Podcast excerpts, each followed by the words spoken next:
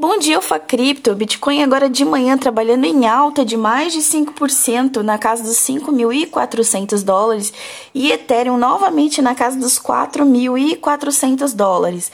De maneira geral, o mercado está bem otimista e várias outras criptomoedas estão subindo também. Isso foi motivado depois das, das recentes liquidações dos contratos futuros que ocorreram no final de semana. Após essa limpagem da alavancagem, o mercado está trabalhando muito mais leve nessa semana. Por isso, nós estamos vendo a subida do Bitcoin. É interessante mesmo assim a gente ficar alerta às notícias no cenário mundial, macro mundial. Essa semana nós temos algumas importantes é, notícias no mercado cripto, como a reunião no Congresso americano que vai acontecer amanhã com algumas empresas para regulamentar as stablecoins.